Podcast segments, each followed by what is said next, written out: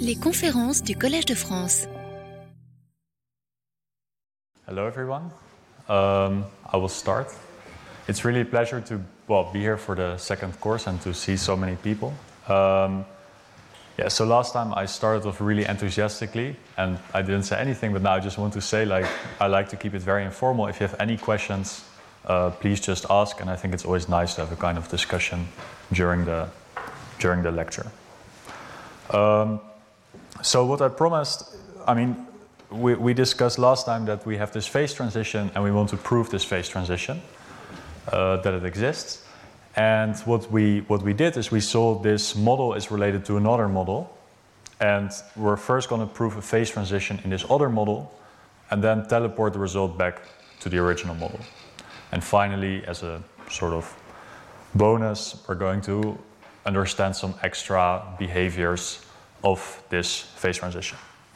So what I'm going to do this time is I'm just going to quickly recall uh, the fundamental objects that relates the two models. Then I'm going to completely forget about the xy model and completely focus on the other model, which is the height function.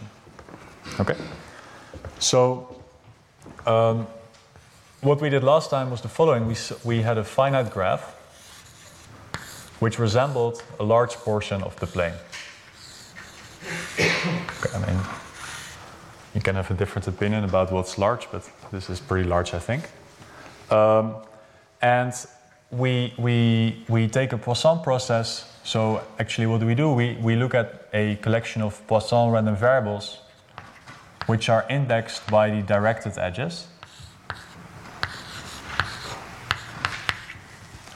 And we kind of think of, uh, of, of, this Poisson random variable as telling us how many directed edges of each type there are. So there can be two or zero or one. They can be in both directions at the same time. Um, and what we saw was that the fundamental object that we look at was kind of this uh, measure beta, uh, mu beta. So mu means independent Poisson random variables uh, for the directed edges with intensity beta. So it's IID Poisson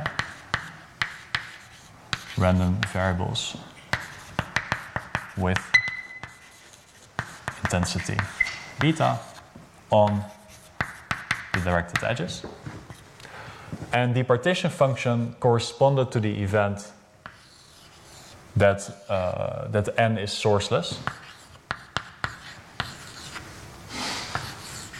So what is this event? So this is the event at, at each vertex. The net degree of n is zero. And the net degree is just the number of outgoing and incoming uh, vertices. And what we realized was that if we have a, if, if we have a configuration n which satisfies this constraint. So I mean here it's clearly not the case, but let's try to complete the picture. Uh,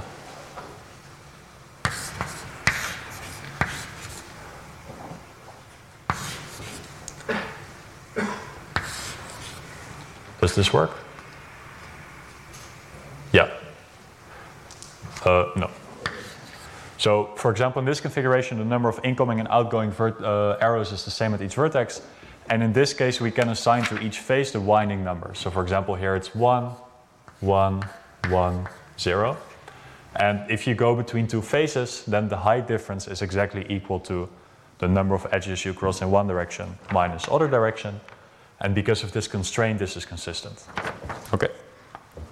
Um, and what we also noticed was that beta This is the, the, the, the, the inverse temperature of the XY model. So when the XY model is at a low temperature, it means that beta is very large. And it means that a priori, when you don't look at this event, but just at this measure, the, there are a lot of Poisson edges, right? Because this is a Poisson random variable with a very high parameter which kind of means that this height function, you can think about it as being quite flexible. On the other hand, when t is very large, that means that beta is very small. It means that in this measure, typically there are very few directed edges. And on the level of the height function, it means that the height function is very stiff. And um, well, what we're approximately going to prove today is that, uh, well, it's known that if beta is very small, so the height function is very stiff, then the, height function is flat. But what we're going to prove is that when beta is very large, the height function is not flat, so that the height function uh, fluctuates. Okay. Um, and to do this, um, I will now write down the main theorem. So in fact, for the graph, I'm going to cheat a bit. Well, actually, I'm, I'm going to cheat in quite an essential way. But the graph that we work on is going to be the hexagonal lattice.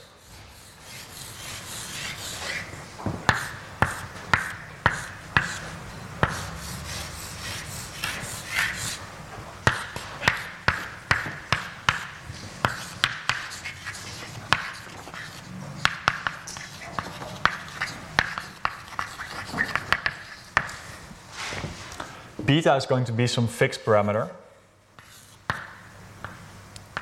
But in the end, we're going to take beta um, very small.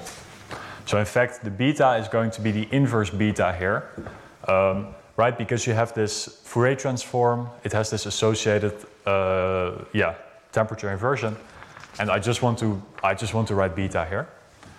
Um, I'm going to consider domains of this graph. So domain is a finite subset of, uh, of V.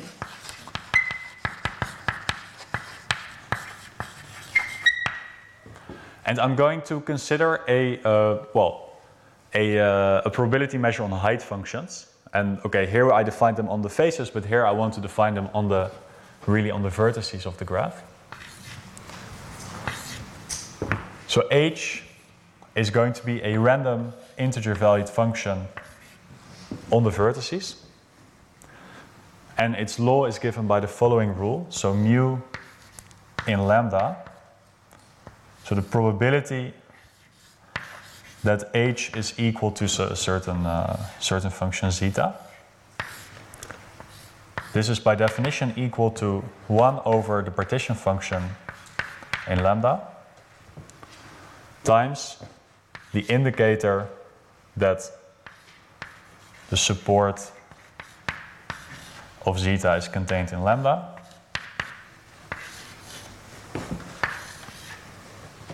times e to the minus beta sum over edges uh, which are incident to lambda times the height difference squared. Okay?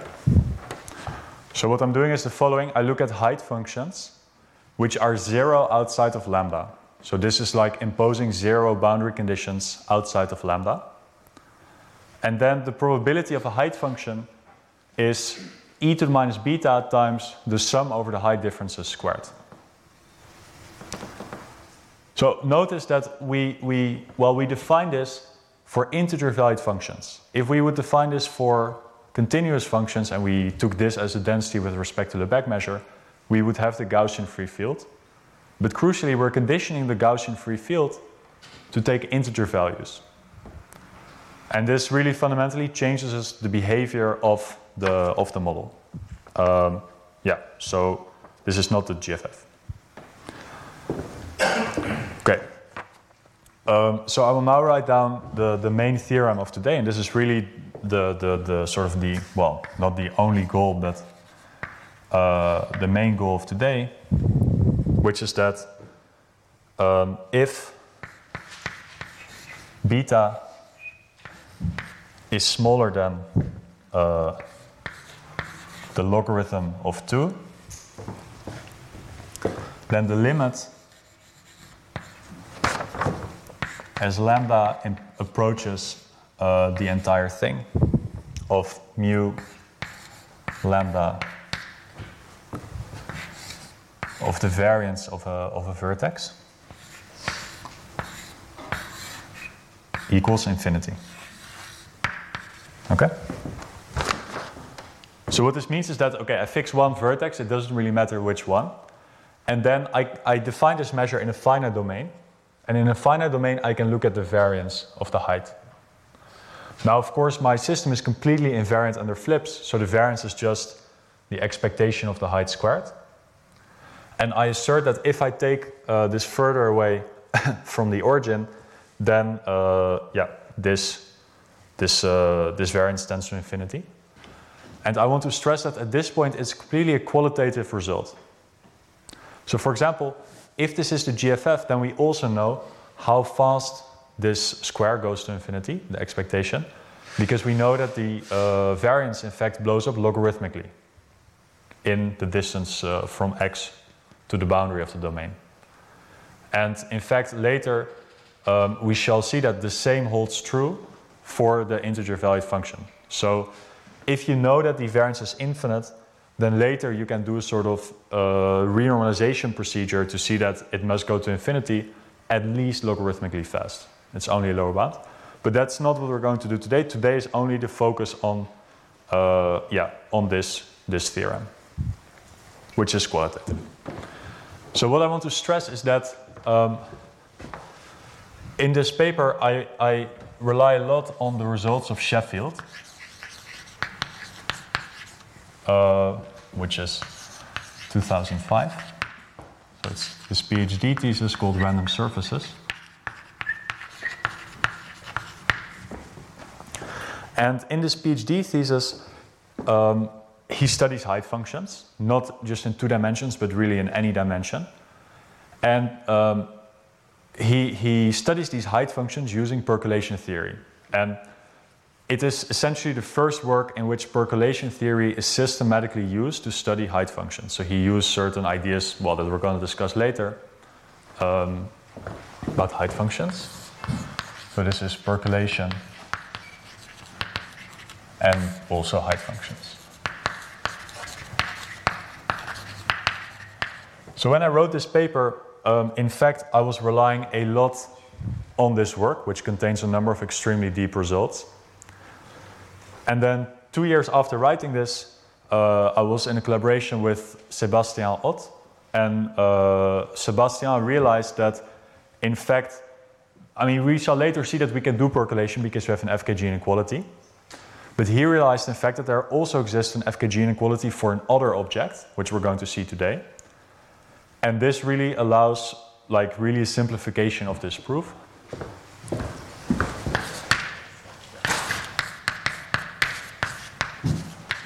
Um, which is which is due to an FKG inequality, which we called absolute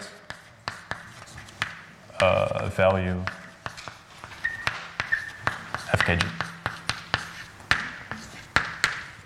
So um, this this result, uh, yeah, it, it, it wasn't really necessary to, to, to get this result, but it hugely simplifies the analysis.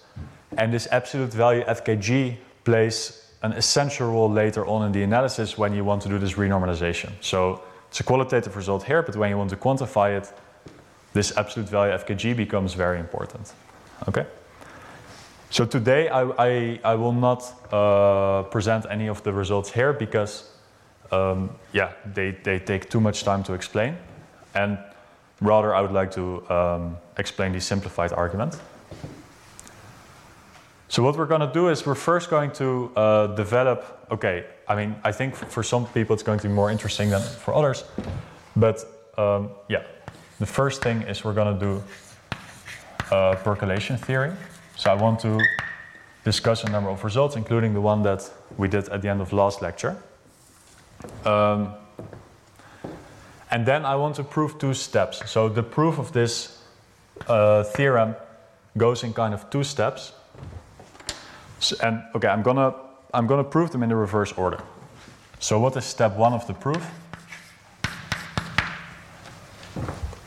It's the following: assume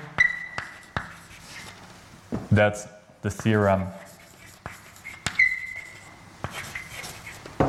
is false. So, okay, we fix a beta and then, okay, it doesn't blow up. Then these measures converge to some limit mu in the local convergence topology.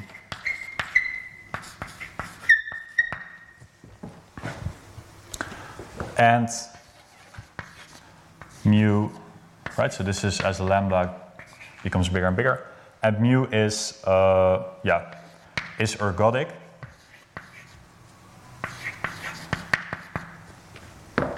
Satisfies FKG inequality.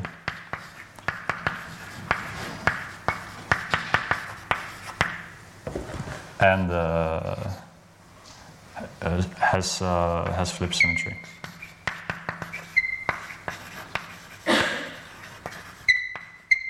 Okay, so what does it mean to converge in the local, uh, in the local, uh, local convergence topology?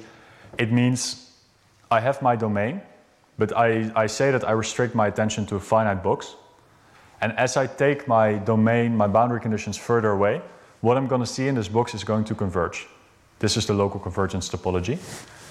And if you take this limit, actually we're going to prove that it's the same limit no matter how you take this thing to infinity. And because of that, this limit is going to have all the symmetries of the, of the graph. Right, so this limit, for example, it's going to be symmetric on the flips, and you know you can rotate by uh, 2 pi over 3. So it's a very symmetric measure, and it has these other properties, which I will introduce uh, in a second. And then in step two, um, oh, so this is kind of the second step of the proof. We introduce a new thing which is called symmetry breaking.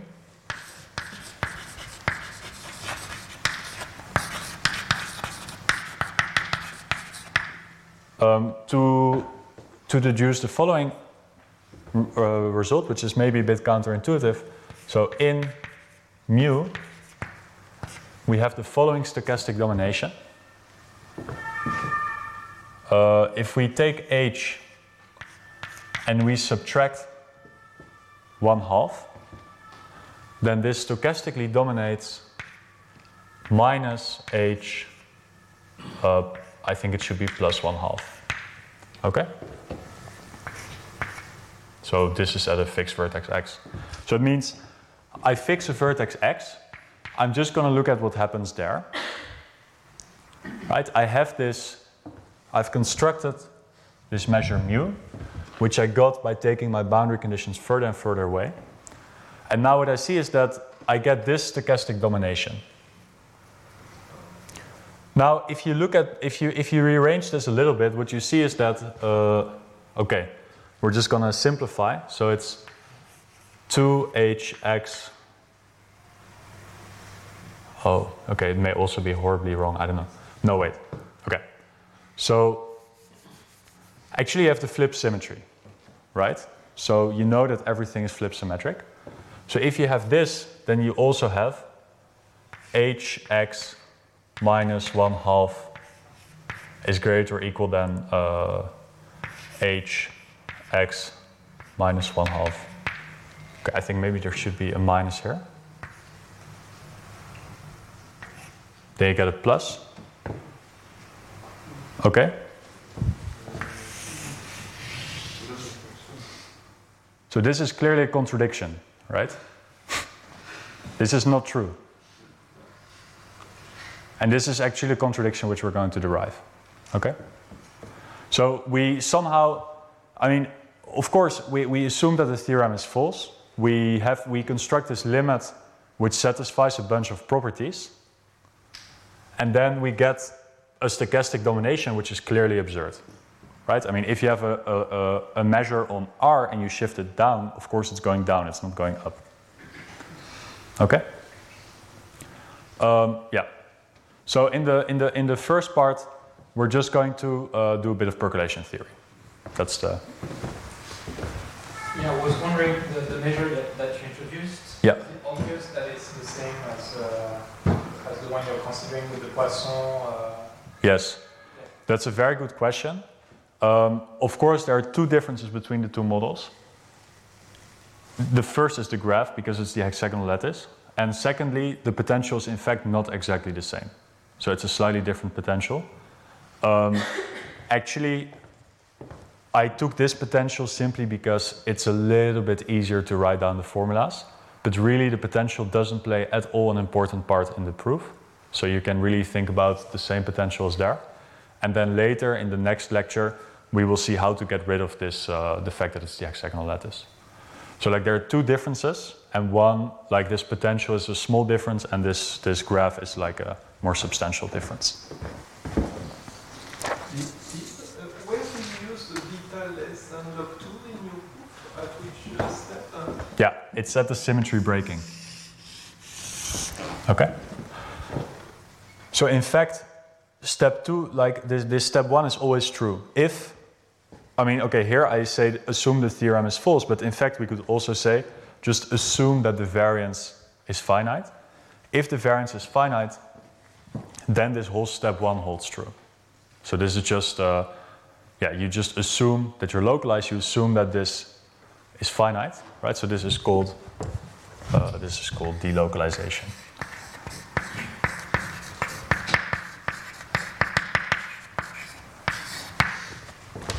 So if the model is localized, then we can make sense of this limit. This is all perfectly fine. And then to, yeah, to get the contradiction, we assume that it's localized, and then we use this symmetry breaking, and that's where we use the, the, yeah, the requirement. Because once again, we know that for beta very large, the model is very stiff.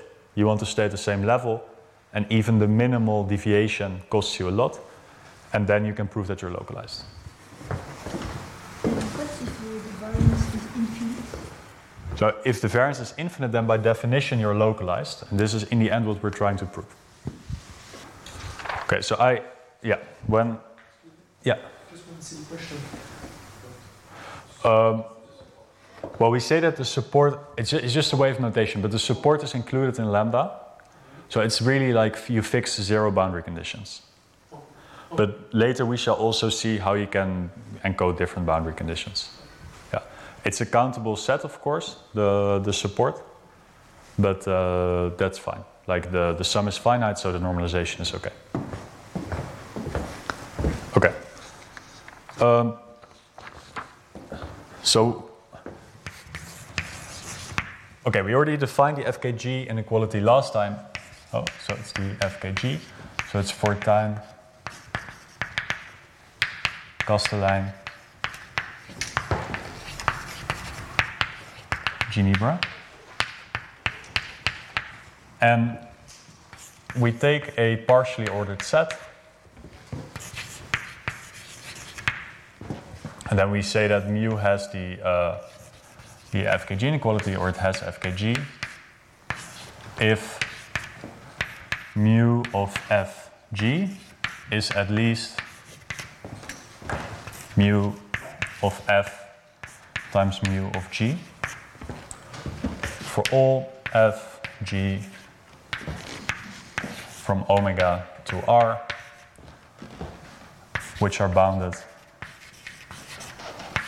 and increasing.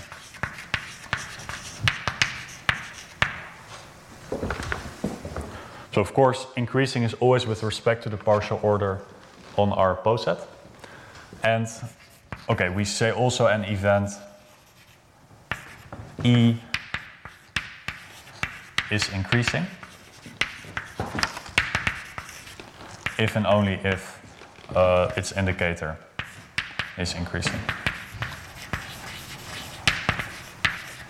Okay, so this is all very abstract, but in practice, um, I mean, in practice, what happens is that this is often just R to some index set, right? And then you just take the partial order on functions on I. So, for example, yeah, you can have uh, you can have measures which are supported on functions which take value 0, 1, and then it's often called percolation. But, like for example, here we we take functions which are supported on integer valued functions. Um, okay, and the first kind of trivial observation is that you can use uh, FKG inequality to see that certain measures are stochastically dominating other measures. Right, so um, we say that mu is stochastically dominated by nu, and we write, write it like this. right, so now we consider two measures on the same partially ordered set. If mu of f is always below nu of f for all f increasing.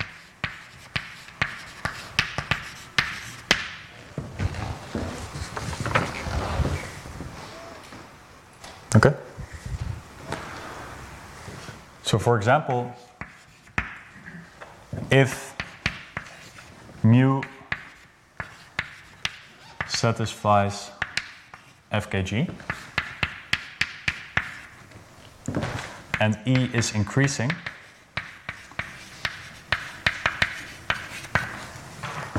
then mu is stochastically dominated by mu conditioned on the event E.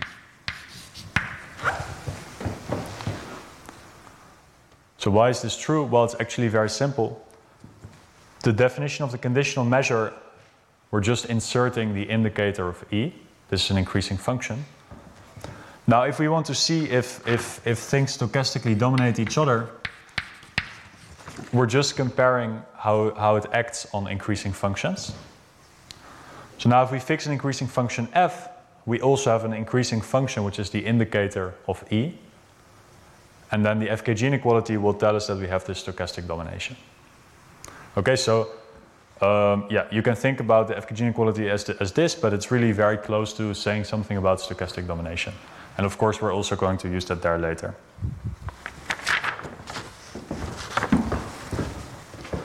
Um, so I think many people know that the, well, the first time that this inequality was proved was for percolation. So, so for example, if, if mu is a measure on RE, RI, such that mu is in fact a product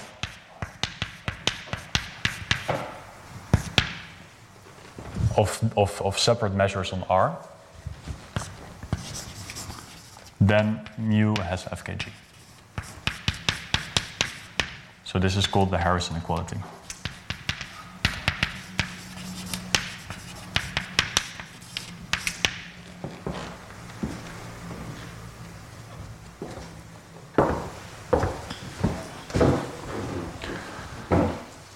So, so yeah, this is um, what I want to do is to give a, uh, a quick proof of this Harris inequality, which is maybe a little bit different than um, okay what is presented in a different in yeah in a normal course. Um, and this is this is called the, the Tower property that we're going to use, and the Tower property will be useful to us later. So we're going to apply it now in a kind of trivial case, but later we're going to apply it in a non-trivial case. Um, and okay, I think this tower property appeared for the first time uh, in the paper of Sebastian Ott and myself. But it's really quite a simple uh, concept.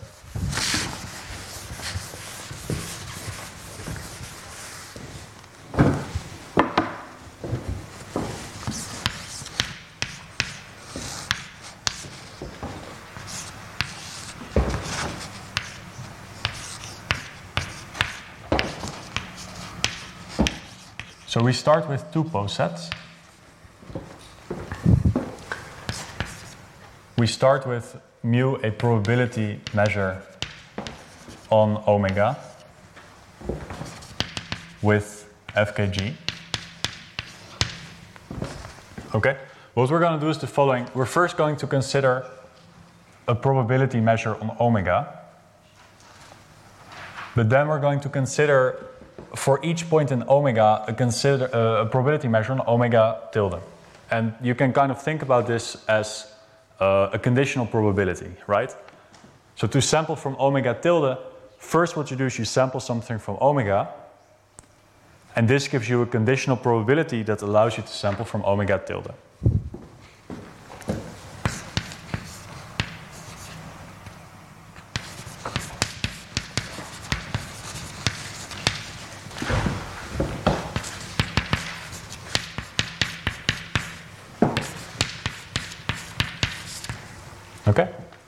So you start with a probability measure on omega, you sample your little omega, you put it in kappa omega, it allows you to sample from omega tilde.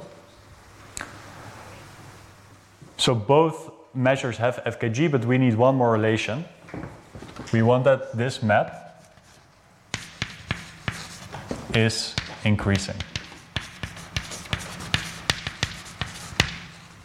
So of course, for it to be increasing, we need yeah, an ordering on both sides. Omega belongs to a partially ordered set. Yeah? Sorry, is x omega there for all x? Yes, thank you. Um, so here we have the partial ordering in this set, and here we just have the partial ordering which comes from stochastic domination. So if we have this, then the resulting measure on omega tilde has FKG, right?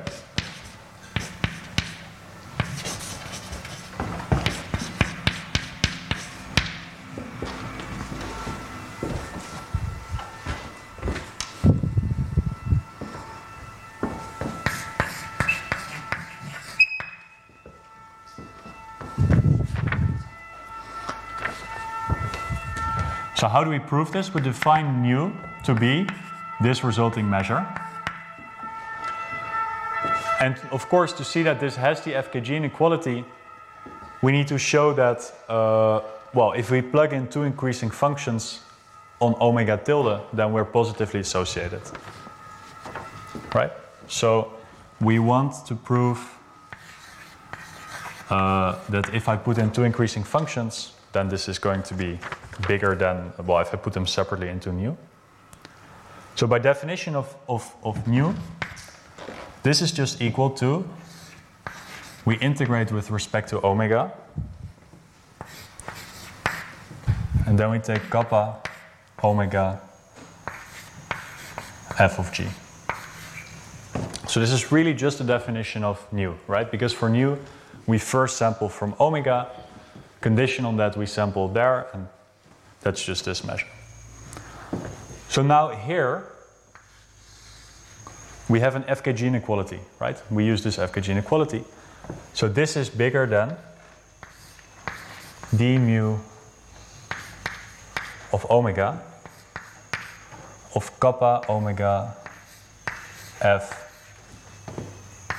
kappa omega of g.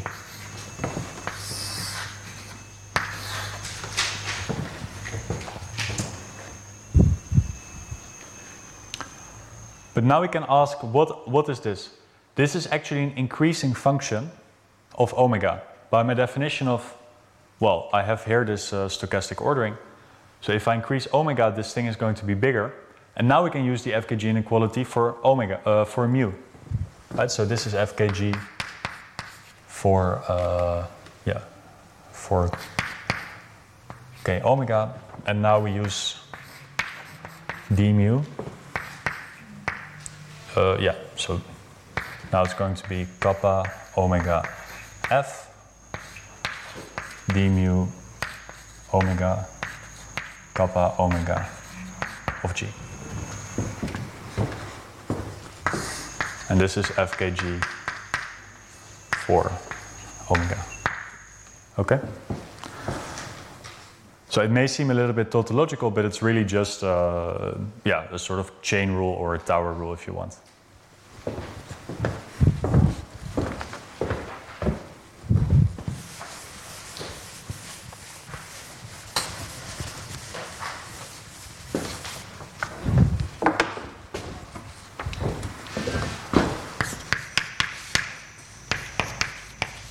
So now we prove another lemma.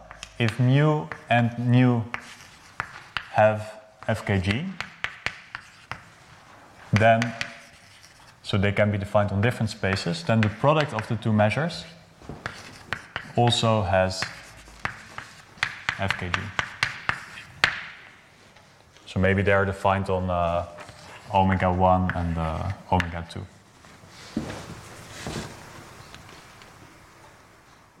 So how do we use this theorem? Well, it's actually quite simple. For mu, we just take mu. And what is the conditional sample of the whole sample conditional on, on the first sample? Right? K kappa of omega. This is just going to be the uh, Dirac delta at omega times mu. So first we sample something from mu. Well, that gives us the outcome of the first element. Then we just sample independently this, the, the second element. Now, okay, mu has FKG by assumption. Since nu has FKG, okay, if we just take a product with the Dirac delta, clearly it's still going to have FKG. And, well, it's increasing because we're just increasing the Dirac delta.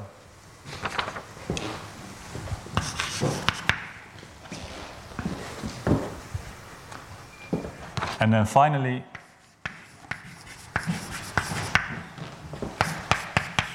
if omega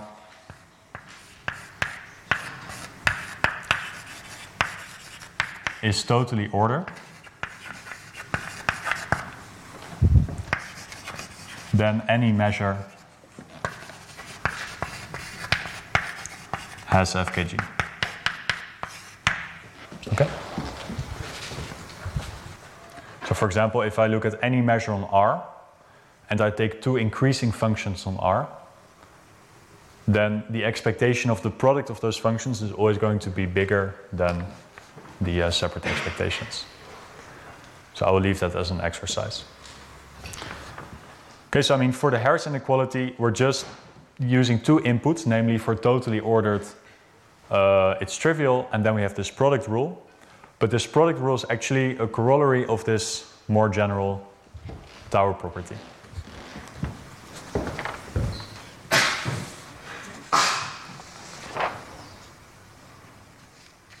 So maybe it's good to check uh, who in this room has already seen the FKG inequality. Okay, that's good to know. Um, so I, I the, there's a more general way of establishing the FKG inequality, and that is through the FKG lattice condition. So I will first Uh, explain the result, but I'm not going to do the entire proof.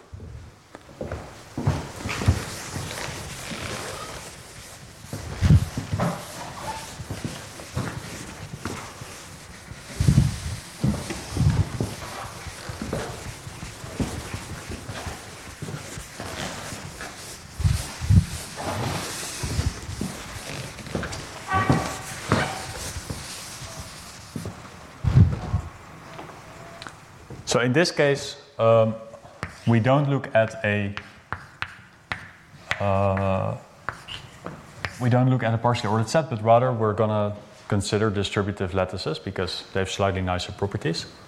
And for simplicity, let us just constrain ourselves to countable uh, countable distributive lattices.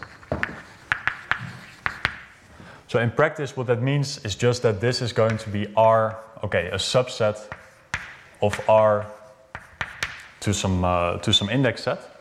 This is just a natural, natural partial ordering. And here we're just taking the pointwise minimum and the pointwise maximum. Okay?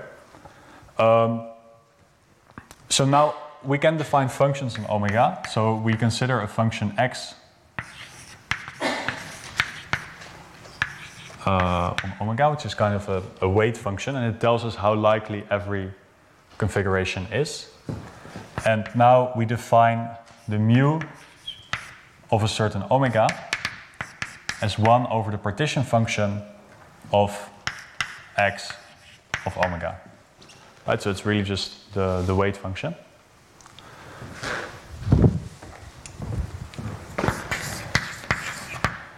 And now there's a definition, which is the FKG lattice condition. So X has FKG lattice condition if x of omega nu x omega. Nu oh my god the choice of letters is terrible.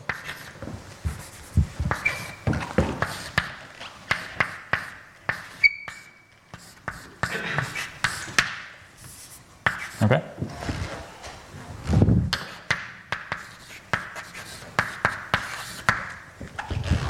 So what we say is if we take any two elements in our uh, distributive lattice, then it has a higher weight to consider the maximum of the two and the minimum of the two in this distributive lattice than to consider the original ones.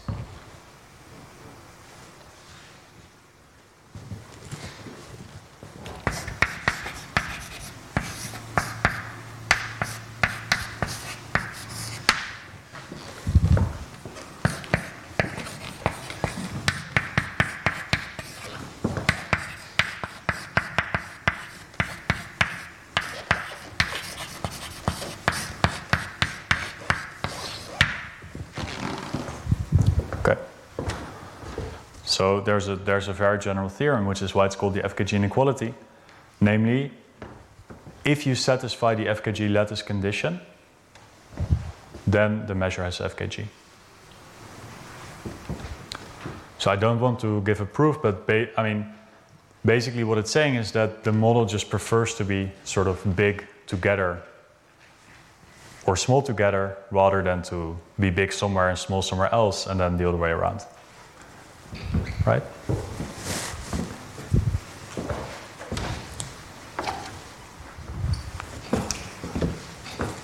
So, one thing which is nice about the FKG lattice condition is that if I have a function, if I have two functions which satisfy the FKG lattice condition, then clearly the product also satisfies the FKG lattice condition. So often what you can do is you can kind of define a model in which the weight of each configuration is like a, a product of different weights. You prove the FKG lattice condition separately for each weight. And uh, yeah, then you get it automatically. And then later you can also use this Tower property to get FKG inequality for more complicated measures. So I think the simplest model that we all know is the Ising model. And of course, um, the Ising model has the, has the FKG lattice condition. Um, but I want to introduce not directly the Ising model, but first directly its coupling with another uh, with another model.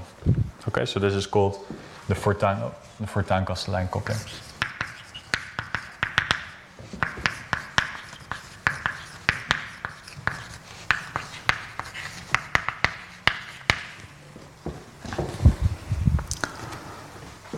So G is going to be a finite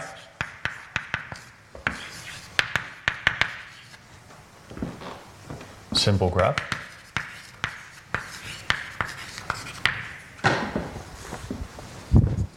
And we also fix a family of coupling constants which are all going to be uh, non-negative and which are associated with the edges. And mu on G with coupling constants J is going to be the probability measure on this, uh, on this pair.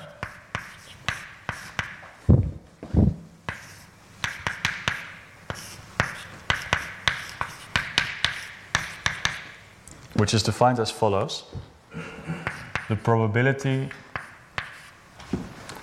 of the event sigma omega equal to sigma tilde omega tilde is going to be 1 over partition. So first we have a consistency uh, relation, which I'll explain in a second.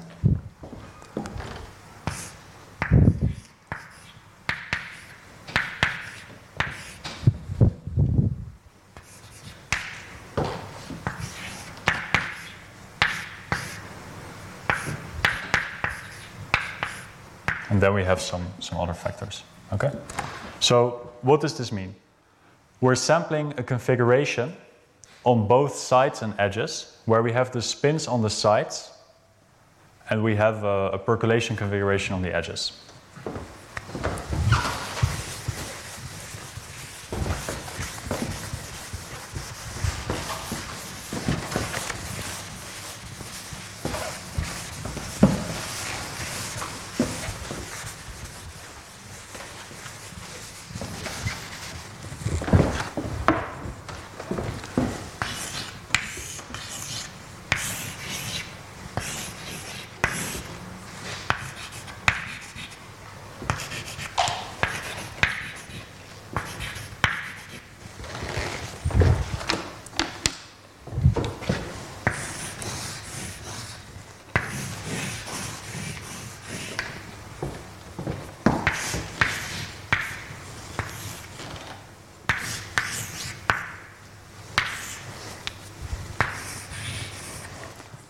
So yeah, we consider simultaneously a, a, configuration of pluses and minuses on the vertices, and yeah, a percolation configuration on the edges where some of the edges are open and where some of them are closed.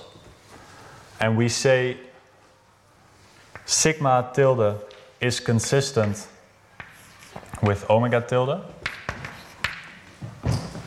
if sigma, I, sigma is constant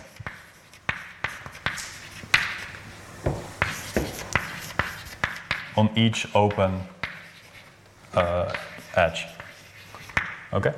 So in this case, it's, uh, it's consistent, and we see, of course, that the, the pluses and the minuses are not connected because if they would be connected, there would have to be some edge connecting a plus to a minus. Okay? What I mean by this term is that, yeah, I, I have this kind of shorthand notation, which is that if if a and b are functions from x to c, then a to the power b, this is just the product of x in x of ax bx. Okay? So omega is a percolation configuration, so it means that if, if omega is open, then we take one of the, the factors here, and if it's closed, we take one of the factors there. Okay. So I mean, e to the j uh, minus e to the minus j to the power omega. This is just equal to product of x, y in omega of e to the j x, y minus e to the minus j x, y. Okay? So I will clarify this in a, in a second.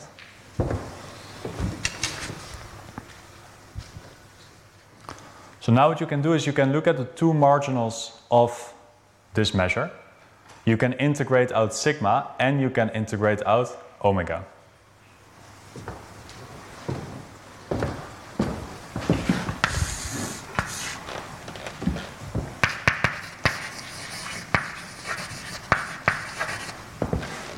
Okay, so let's first integrate out omega. So we fix sigma and we look, okay, what is the weight of, uh, of this sigma under this measure, right? So we're gonna find all the omegas, sum over all those weights, and then we get just a number. So now, the first key observation is that in principle we have this consistency condition. So what this means is that if, if we fix, so we fix sigma, if we fix sigma like this, we know that if this edge is open, then there, yeah, then uh, well, we're kind of dead, right? I mean, the contribution is going to be zero because of this factor.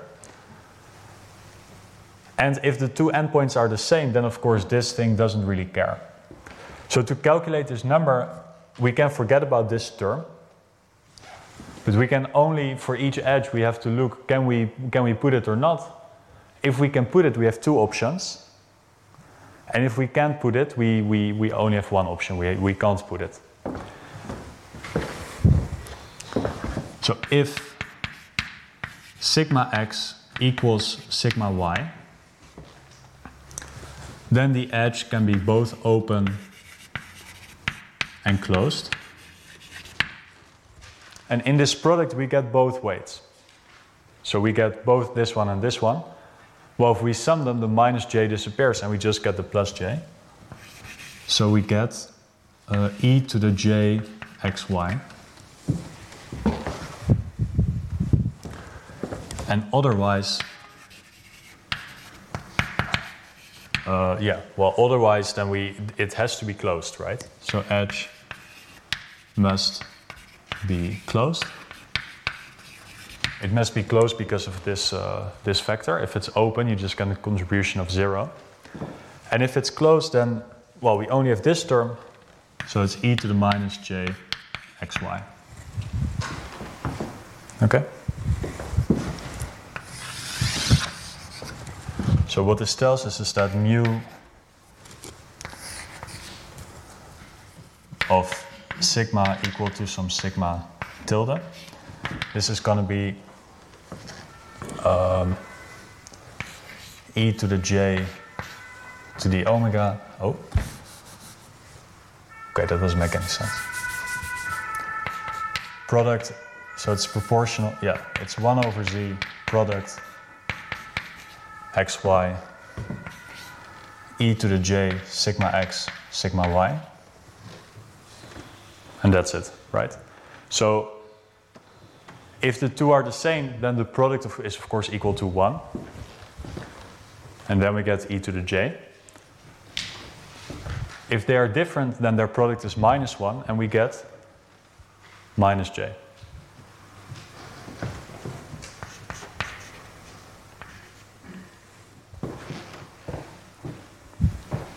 Okay? So if we forget about the omega structure, we retrieve this object. This is the, the, the Ising model.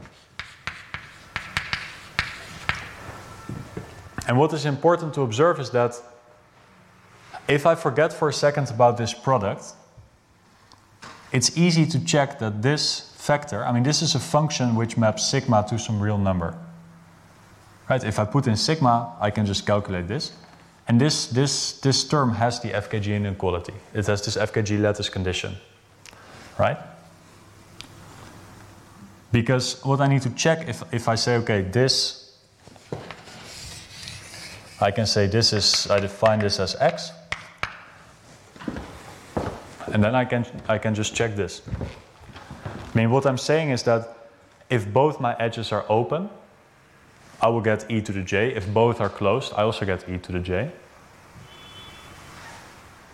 But then if one is open and the other closed, I get e to the minus j.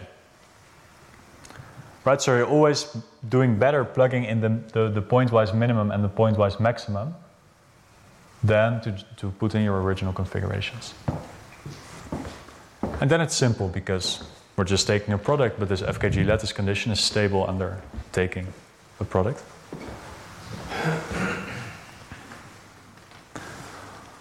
So this, this has FKG.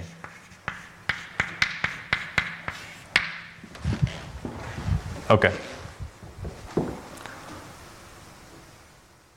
So now what you can do is you can ask the same question. I, I fix omega and we integrate out sigma. So here we did the first one.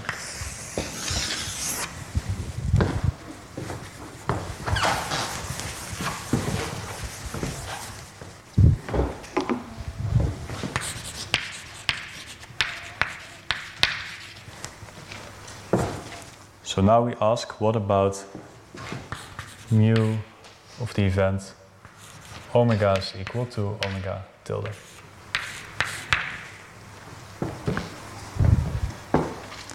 So in fact, now it's kind of uh, simple because, well, we need to sum over sigma, but sigma only appears here, right? So there's, there's no sigma in this weight over here. So the only thing that we're counting is how many configurations are there which are consistent, right? We fixed our percolation, but we don't see what's here. Um, and we're just counting. So this is equal to 1 over z times the number of configurations, but this is just 2 times to the power k of omega. And this is the number of connected components. And then we have the same factor as before. So it's e to the j minus e to the minus j omega e to the minus j 1 minus omega.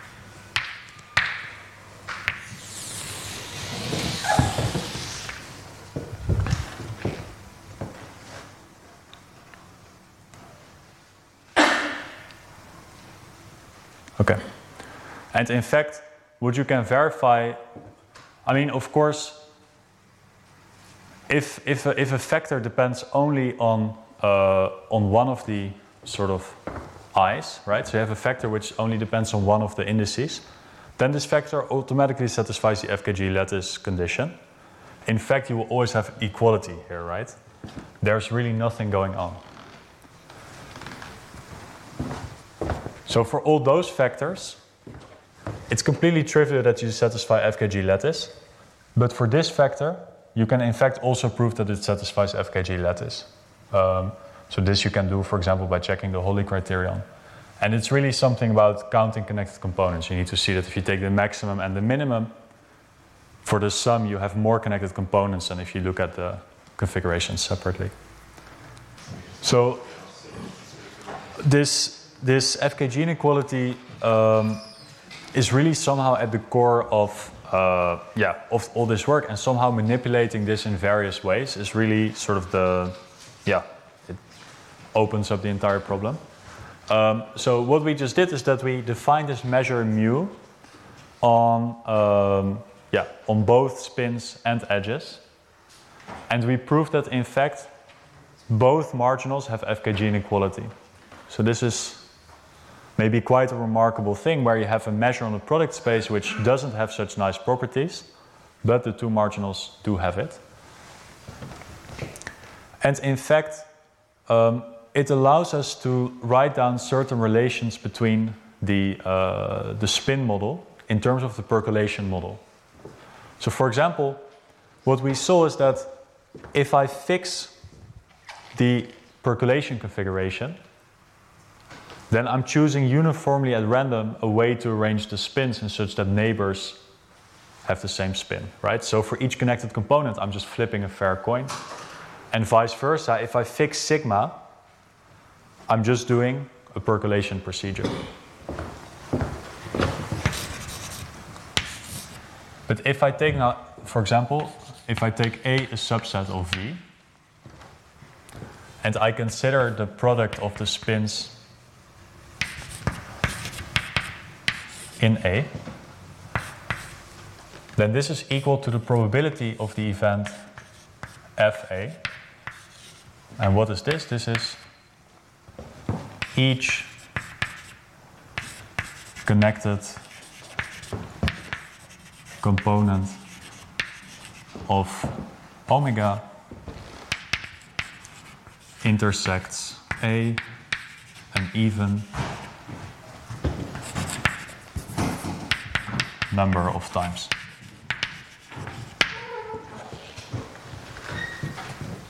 So why is this the case? Well, suppose I see my configuration, my, my percolation configuration, and I want to calculate the conditional expectation of, of this quantity here, right? I take a product over spins. Now, suppose that A, okay, now we're going to take the red. If A is a set like this, and this is my percolation configuration, then clearly the expectation of A is going to be zero. Because this connected component intersects A exactly once. So if we flip the outcome of the, the coin on this connected component, we're really flipping the value of this random variable. Right? So if, if, if, if this percolation configuration intersects one of the connected components an odd number of times, then clearly the, expect, the conditional expectation is zero. And if it intersects every, uh, if every connected component intersects a, an even number of times, then this is identically going to be equal to 1, almost surely, right? Because, well, suppose that this was connected. We're taking the product of this, these two spins, but since it's connected, we know that almost surely the spins are going to be the same. And therefore, uh, yeah, it's identically equal to 1. Okay? So this is really one of the key advantages of this Fortuin-Kasteleyn coupling. So this is again, it's uh, well, it's a theorem due to Fortuin-Kasteleyn. And of course, we have the following corollary. Um, well, this correlation function is non-negative.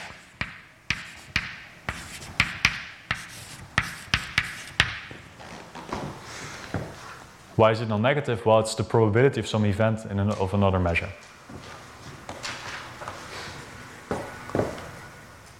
And in fact, uh, corollary. If, if I take, so actually this, this event, this is usually we just write uh, sigma A. If I take the product of sigma A and sigma B, this is going to be bigger than mu of sigma A times mu and sigma B. So of course, why, why is this the case? Those functions are not increasing functions. So it's clearly not going to be the FKG inequality for the Ising model because this is not increasing.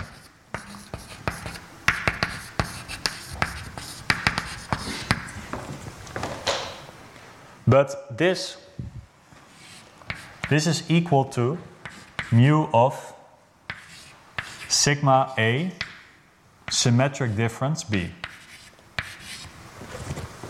Right? Because if we do the same spin twice, we just get always one. This is equal to mu of the event F A delta B.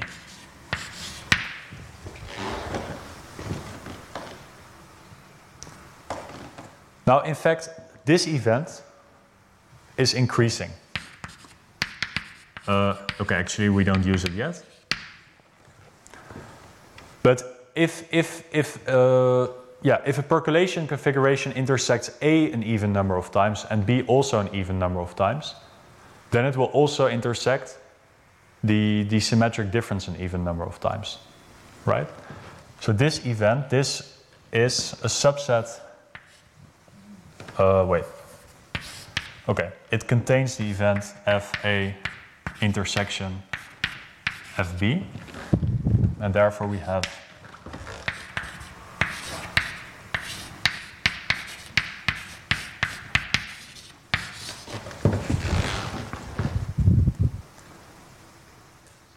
And now those two events are both increasing, and we have the FKG inequality for the percolation model. And therefore, this is greater or equal than, well, mu oh, FA mu FB. And this is equal to the desired thing.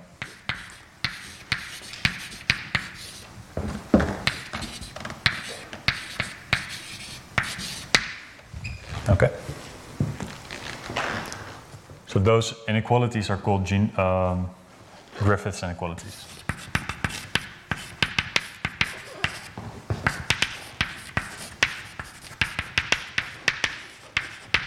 Okay. So I mean the key idea is that in principle we have the FKG inequality for the Ising model. But in fact, okay, later we shall see we also need other inequalities, and those other inequalities are not FKG inequalities for the Ising model, but we still get them via FKG inequalities. So you can really do a lot using uh, FKG inequalities.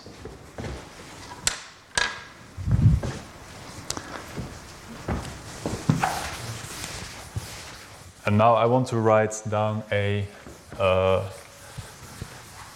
important consequence, which is not immediately obvious, but which is in fact very easy to derive from this. Um, so what is it? This function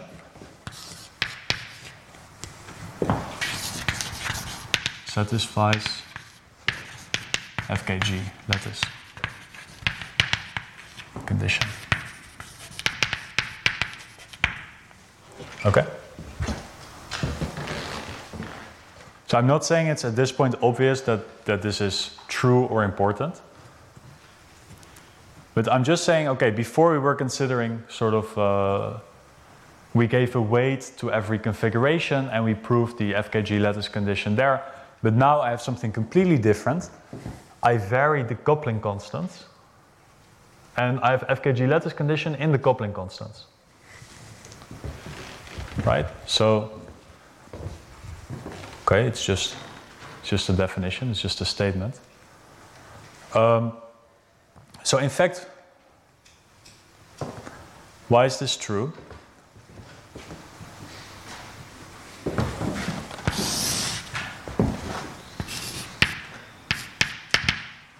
So, what is the definition of Zj, right? I mean, here we, d- we define the Z, the Z it, it depended implicitly on, on J. So, it's the sum over all sigma of the product e to the j x y sigma x sigma y.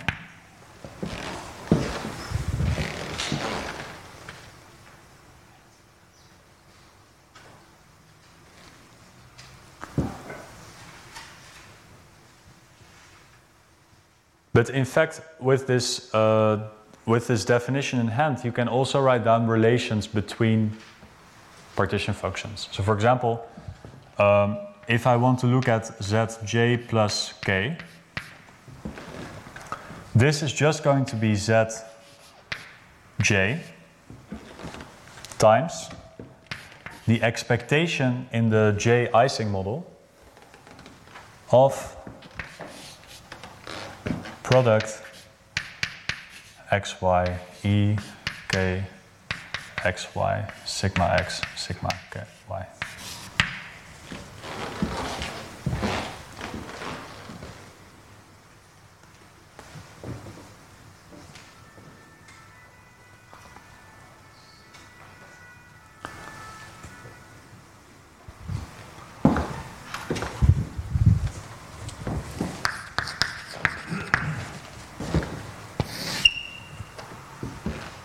are there any questions up to yeah? Sorry, maybe this is a dumb question, but should, should that theorem that you have on the left be obvious when you don't just have a single connected component? So I see why it's true if you just have a single connected component in A, because that always spans after a line. But what if you have multiple connected components that just intersect an even number of times? Then they may not agree. So why why do you just get mu of FA? Um, so, so, uh, like, ba- basically, what you say is that if I have this set A, and suppose now I pick a vertex in this set A. Now, of course, you may contribute both positive and negative here, which is what you want to avoid. But now I know that this vertex actually is kind of paired with another vertex and either they are plus one or minus one at the same time, but they never they're never different. Now, if each vertex is coupled to uh, to other vertices in such a way that the total is even, right? So if every vertex is coupled to an odd number of different vertices, then they're always minus or plus together.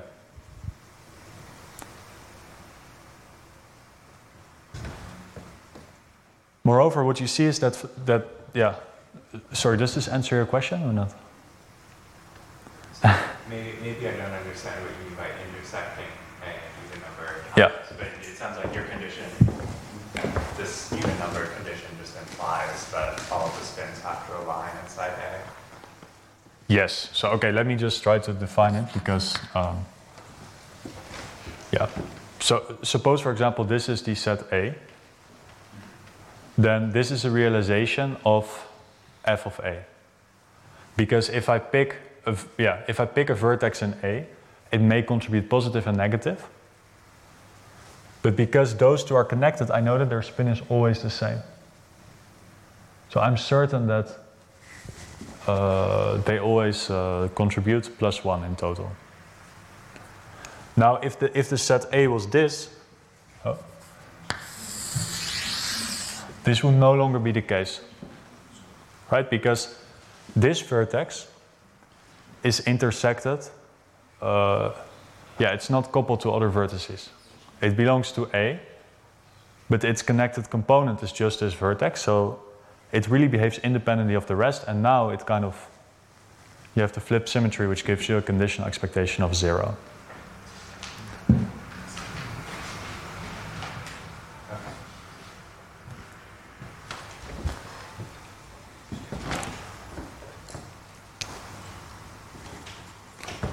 Fact, if A, of course, uh, if A is odd itself, then you can never have this event f of A, right? Because there's always a connected component intersecting an odd number of vertices of A. And it's in fact easy to see that this expectation is zero because you can just flip all the, the signs at the same time, all the signs in the Ising model.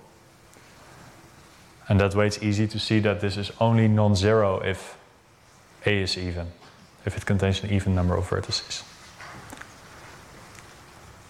Uh, are claiming FA is increasing? Sorry? Are you claiming is FA increasing? F, FA is increasing. So let's go back to the original example.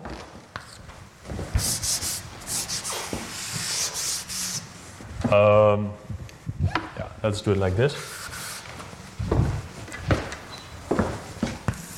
So in this case, FA is not realized, right? Because this component behaves independently of this component. I could replace this by a minus.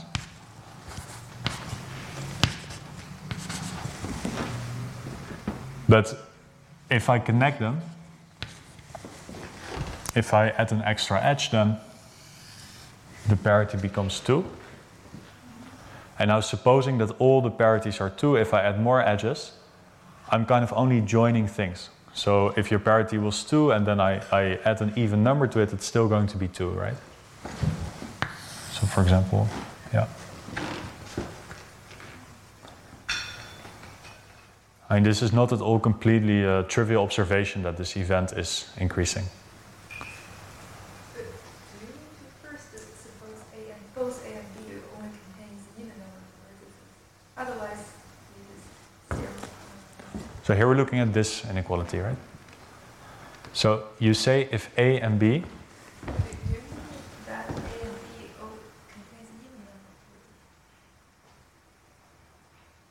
um, so here we're looking at the parity condition for A. If A is odd, then your correlation is zero.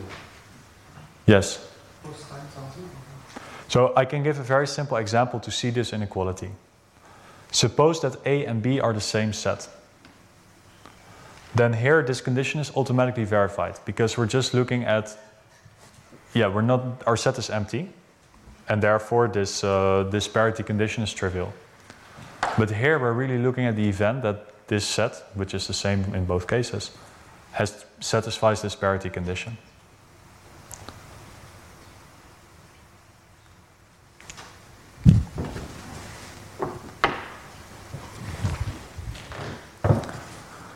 Maybe I can do a quick drawing.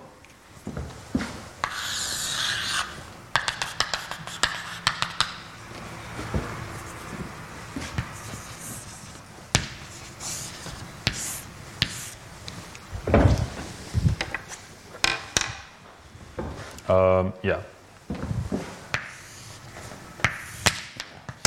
So for example, in this case, if, uh, if this is A and this is B, then we see that the parity condition is satisfied for both sets. And it's also satisfied for the symmetric difference, which is just a union. Okay? But now suppose, for example,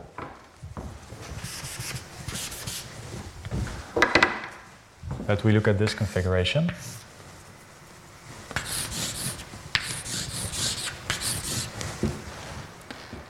So in this case, FA is not realized because this connected component only contains one vertex in A. But for the union of A and B,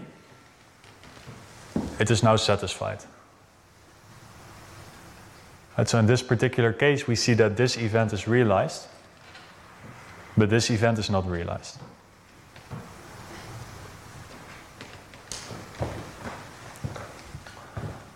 So I mean, okay, I think we all agree that proof by example is not a good proof. but um, yeah, I'm going to leave this for the moment, um, and uh, we, we, can discuss this after. Um, yeah, so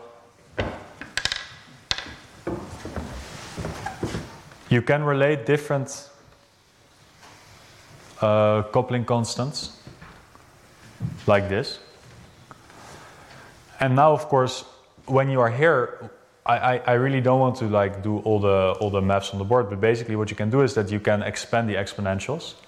So if you expand the exponentials, you will get positive prefactors with observables like this, right? So you get products of uh, of spins, and then you get the prefactors, but the prefactors are all positive. And essentially, because the prefactors are positive, we can use this FKG. Well, it's not it's Griffiths inequality, right? But it came from this FKG inequality, and it allows us to prove this FKG lattice condition. And in fact, uh, and it's increasing in J. Actually, to see that it's increasing in J is quite simple because there we can really use that this, I mean, to see that it's increasing in J, we just need to see that this is uh, bigger than 1. To see that this is bigger than 1, we expand all the exponentials. We get a term which is just 1. Well, that's good. We just need to show that the other terms are non-negative, but they are non-negative because of the first Griffiths inequality.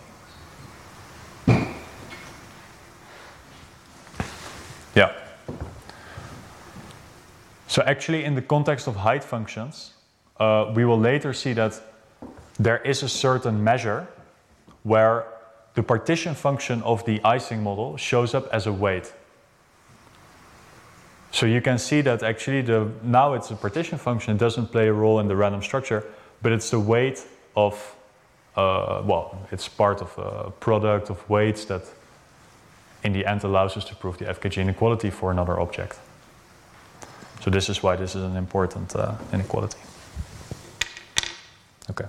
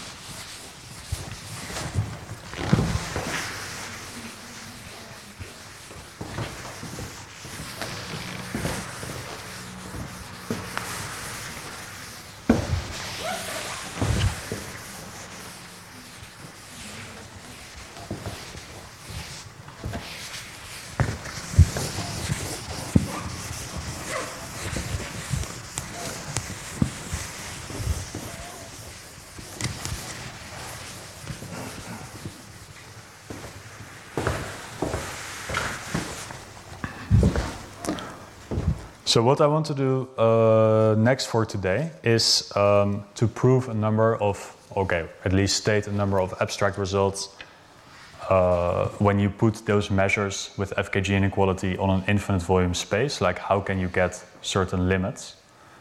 Um, and then I want to explain the, the Burton-Keane argument and quickly restate the uh, non-coexistence theorem. And then I think we're gonna leave the rest for uh, next week. But we'll see how we'll do with time.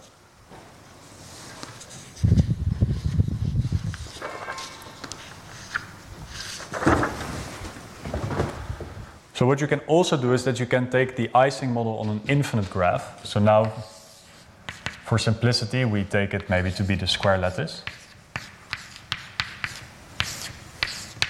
And again, we, we consider finite domains of Z2. And the, the measure that we're going to consider, uh, so it's, let's call it the Ising minus measure within the domain lambda. We define it such that the probability that sigma is equal to uh, sigma tilde. For this, we want that, so it's 1 over z, the indicator that sigma on the complement equals minus 1. And then we have the product over the edges of E. Um, yeah, let's just call it beta in this case, sigma x, sigma y.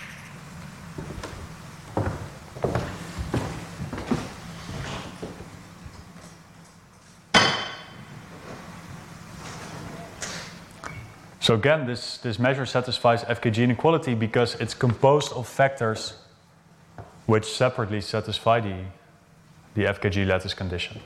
Right? Also, for example, this indicator clearly satisfies the FKG lattice condition. Um, but now we can do something cool, which is called comparison of domains. So if lambda is a subset of delta, then mu of lambda is stochastically dominated oh, by mu of delta.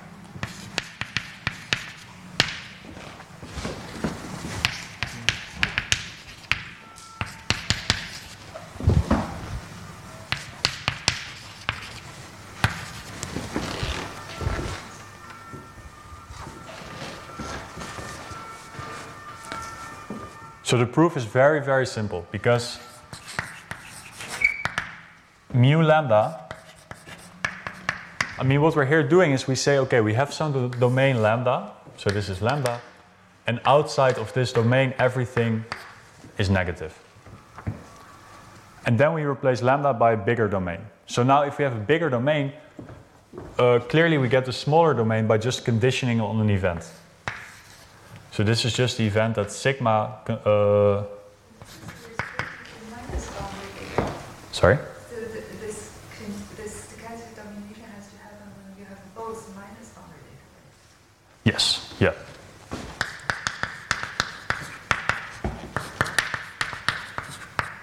It's really specific to having minus boundary conditions. Yes, this is very important. Thank you.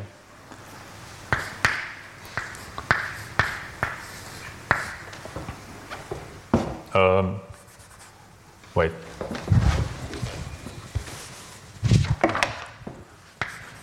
So if I look at the measure mu of lambda, this is just equal to mu of delta, but conditioned on the event that it's uh, minus 1 on the complement of, of lambda. Okay?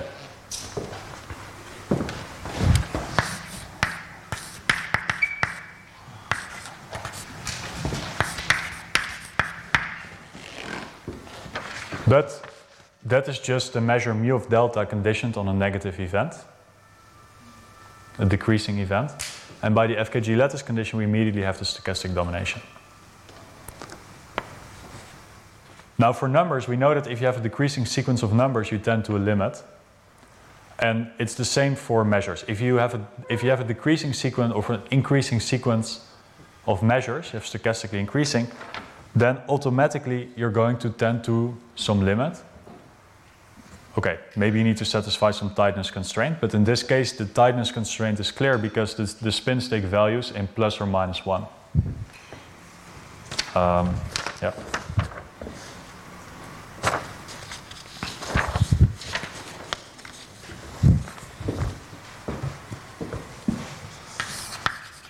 So we now consider a uh, family of measures.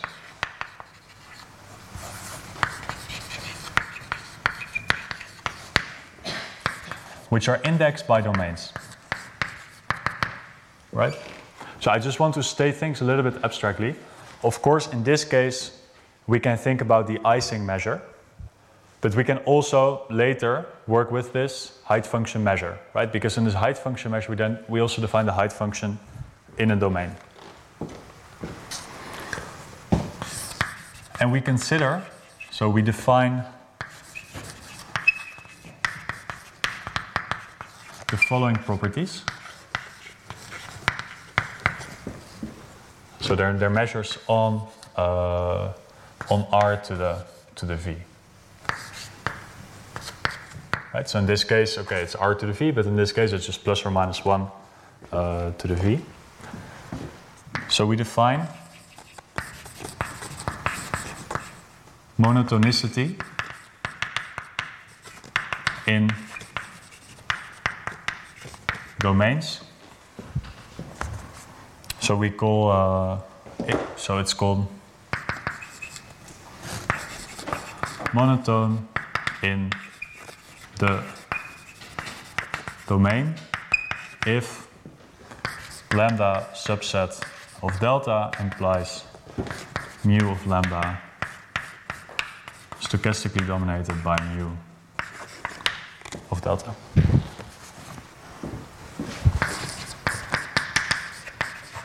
We call it tight if uh, for all x in V,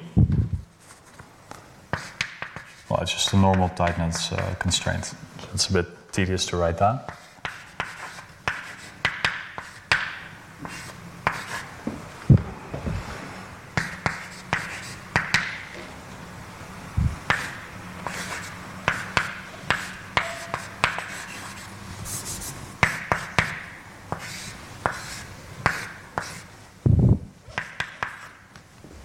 right?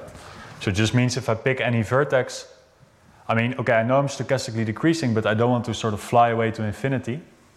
So I'm just asking that for every vertex.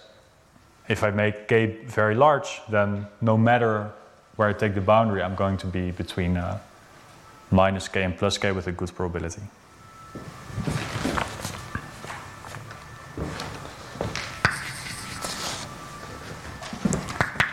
Then we define the boundary Markov property. So what is the boundary Markov property? Suppose that lambda So if lambda has several connected components, then uh, yeah, basically mu lambda is oh, is just a product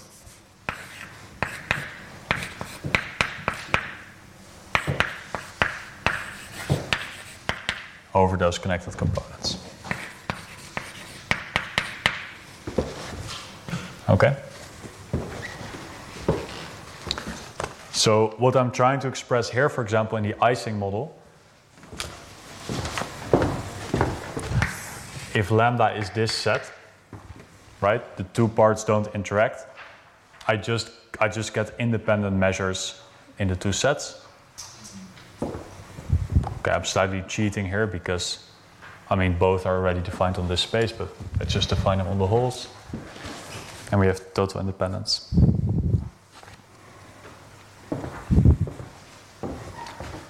And finally, what is the fourth property? So it's a shift invariance. I mean, what the shift invariant means?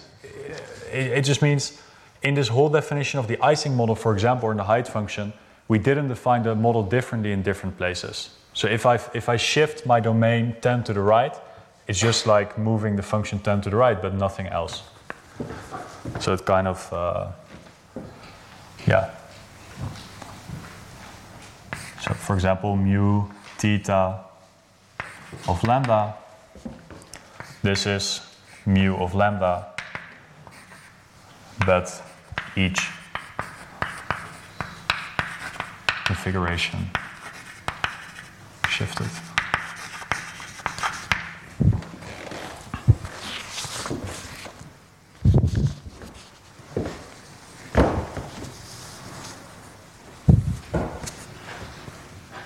There any questions about these definitions?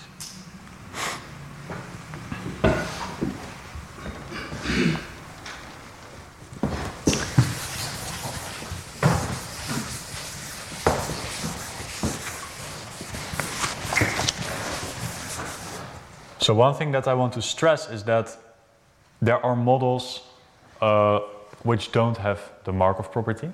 So for example, you can think about FK percolation. Before we saw that if you have FK percolation, you have this factor 2 to the number connected of components. So this doesn't satisfy the Markov property, but under certain boundary conditions, it satisfies this weaker thing, right? I mean, here we're really saying we impose boundary conditions in a specific way because we impose the boundary conditions outside of lambda. So even it, it's really a sort of weaker form of this uh, of, of, of Markov property. Yeah, I don't know if this is really important, but just a side note.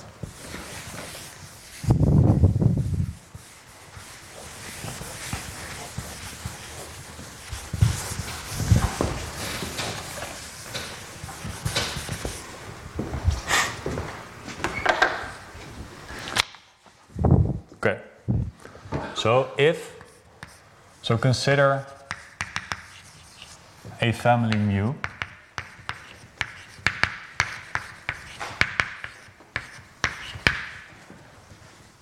So now we just, we're gonna uh, write down some limits. So if monotone plus tight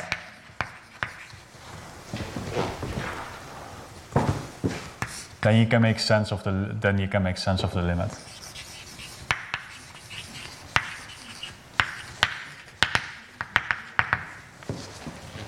Okay. So the basically the stochastic domination allows you to sort of take a limit, but then to avoid that the, the minus infinity case or the plus infinity case, you want the tightness. In the case of Ising model, this is completely obvious, right? Because the state space is bounded. Um, okay. So if you have monotone plus tight plus uh, shift invariant,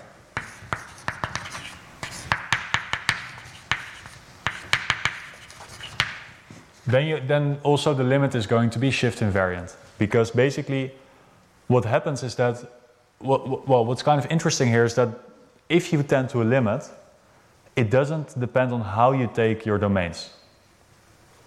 So for example um, if your model has a symmetry if, if your graph has a symmetry then this limit is going to preserve this symmetry because for example suppose I want to, to, to show it's invariant under shifting it to the right by 1, right? So then I can say, well, first I take the limit along some sequence lambda n. So I do it like that. And then I just also take the limit along the sequence lambda n, but shift it to the right by 1. I shift all the things.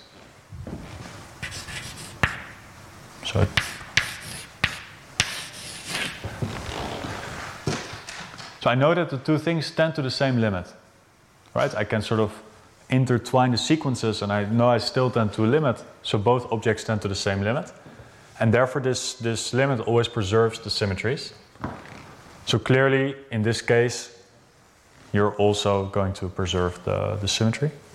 And in fact, so this is going to be shift invariant, but if we also add this boundary Markov property. then you're going to be ergodic.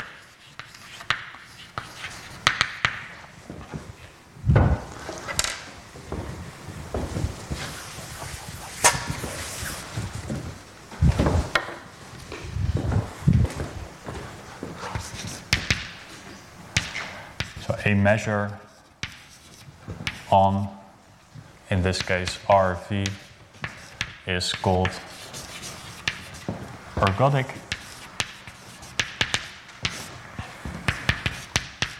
If it is shift invariant and satisfies a zero one law on shift invariant events.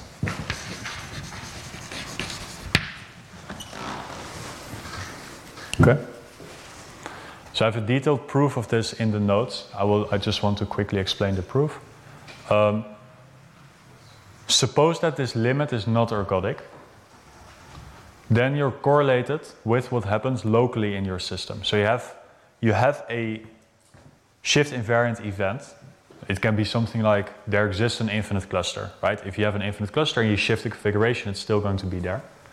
So an event like there exists an infinite cluster correlates with what happens locally in your system. But now you argue that in fact over very long distances, things are independent in your system. Now, what that means is that I can define some event A here. So this is A, maybe it's A0, and then here I can define an event A, A1, oh, and A2, etc. And now I have two inputs. First, if I make the distance between those boxes very large, then this boundary Markov property and the convergence, etc., tells me that those events are independent. So in the limit, this thing converges to independent Bernoulli random variables. On the other hand, I have some event which is shift invariant. So like let's call this event i. And maybe mu of i, okay, maybe it's something like one half. But in any case, it's going to be a fixed event with a fixed probability. Now, if I have independent Bernoulli random variables, what I said was that actually that this event, by definition of changing the law, uh, this is positively correlated with what happens in A0. So if, I'm, if I have some local event here, it really correlates positively with I. But now if I have an, an, a, a sequence of Bernoulli random variables, and I condition on an event of probability one half, I cannot change the probability of all those Bernoulli random variables at the same time, right? Because the Bernoulli random variables are independent. If I have an infinite, if I have a, if I have a long sequence of IID Bernoulli random variables and I want to change them, I really need to condition on an event with a very, very small probability. Okay? So independence, or rather asymptotic independence of Bernoullis contradicts I can change all their expectations at once by conditioning on a probability one half event.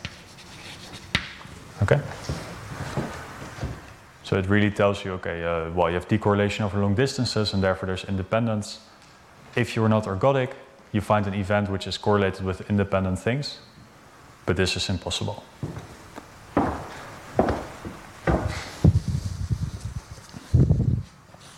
So are there any questions about this uh, particular proof?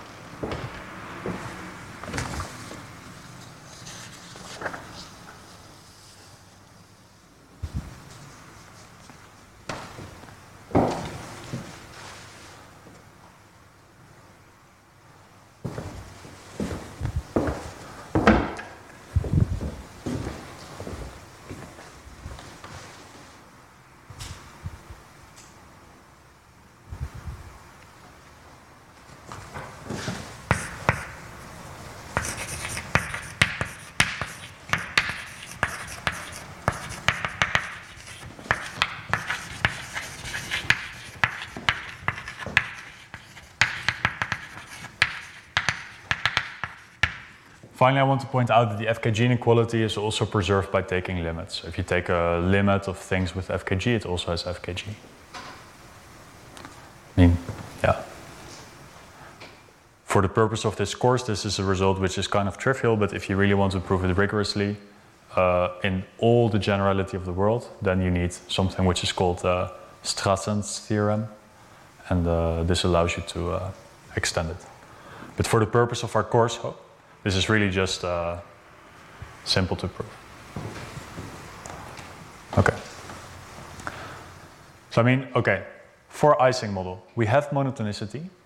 This is what we proved, just because to get your measure in a smaller domain, you condition on a decreasing event or an increasing event. So we have tightness because the state space is tight, so we get the limit Shift invariance is baked into the model, and so is the Markov property. And therefore, we get that the limit is ergodic. And the limit also satisfies the FKG inequality. So this gives us quite some useful tools to work with.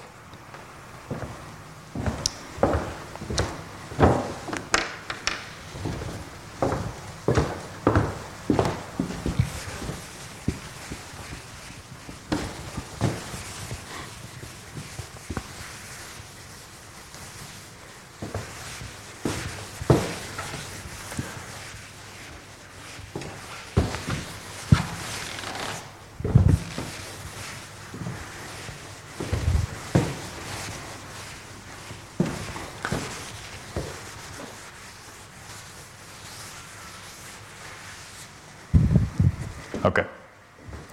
Um, so the last thing I want to present today is uh, the, the, the Burton-Keane argument.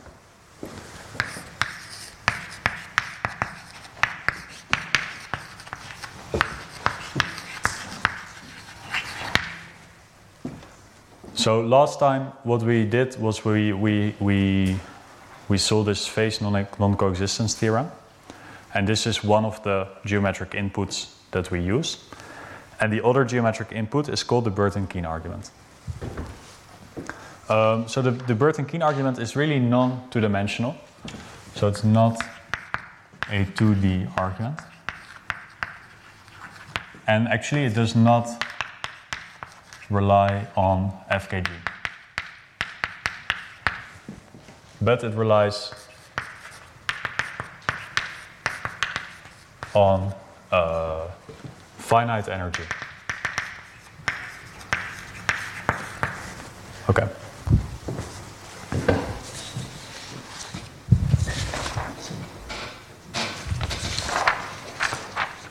what does Burton-Keane argument say?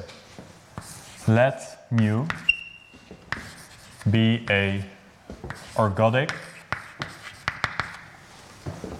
measure on percolation configurations uh, of the square lattice graph.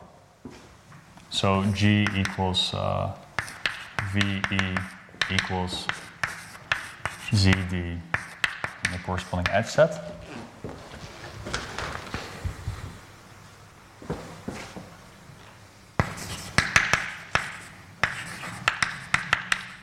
with finite energy. And finite energy means the following.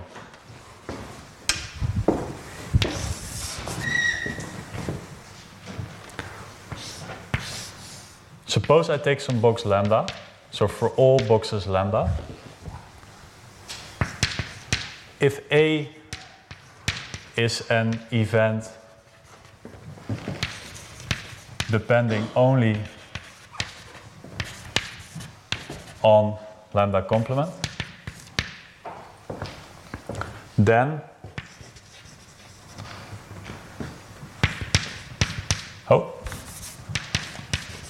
if A has a positive probability, then the following event also has probability. The intersection of A with the event at omega restricted to lambda is identically equal to 1.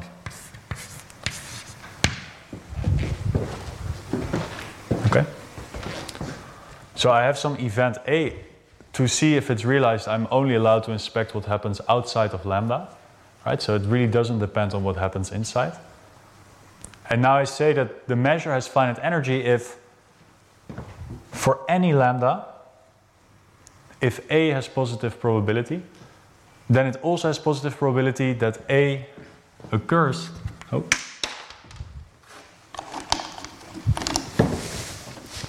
But everything in this box is open.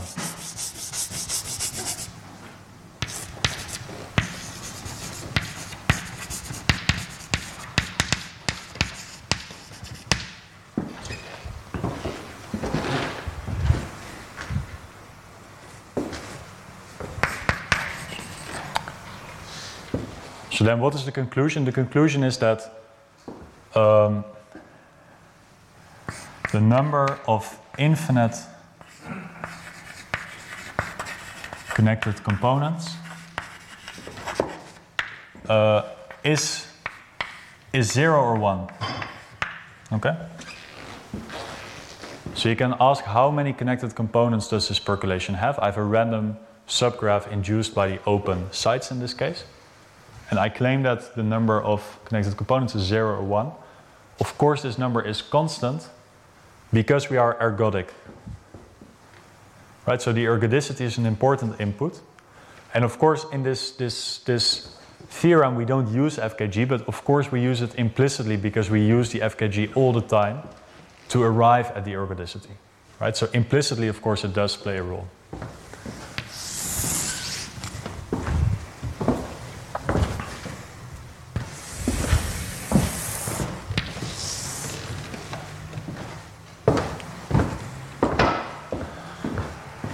By ergodicity, okay, let's call capital N the number of connected components.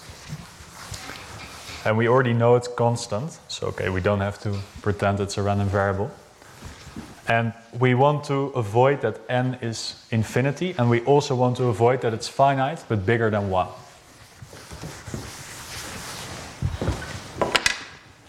So n is defined number infinite connected components. Ergodicity implies n is uh, almost surely constant. Okay. So first, step one, assume that n belongs to the interval 1 infinity, and we want to derive a contradiction. Okay? Now suppose that uh, n is 5.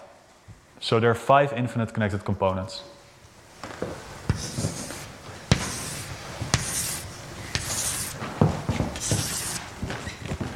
Those are 5.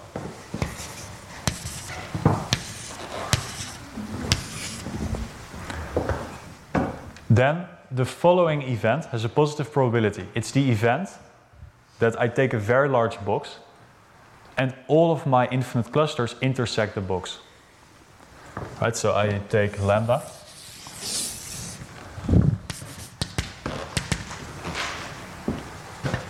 So then, for lambda sufficiently large,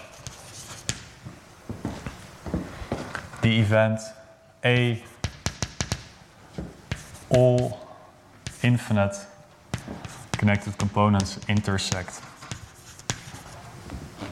lambda has positive probability. Now, of course, this, uh, yeah, this, this event, okay, I defined it very badly, but it's almost measurable with respect to the complement of lambda, right? I could also say they intersect a neighbor of, of lambda, so let's do that. So I look if, if the connected components, if they, they reach to lambda, but to see if this event is realized, I don't need to know what happens in lambda. So in fact, A works very, like the event A and lambda, they work very well with this finite energy condition.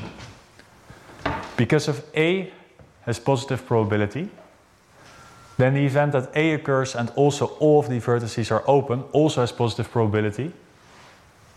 But then if I chose lambda such that everything in lambda is connected to each other, it just means there's one infinite com connected component. So then uh, by choosing lambda wisely, this means probability there exists a unique infinite connected component is bigger than zero. But this of course contradicts ergodicity.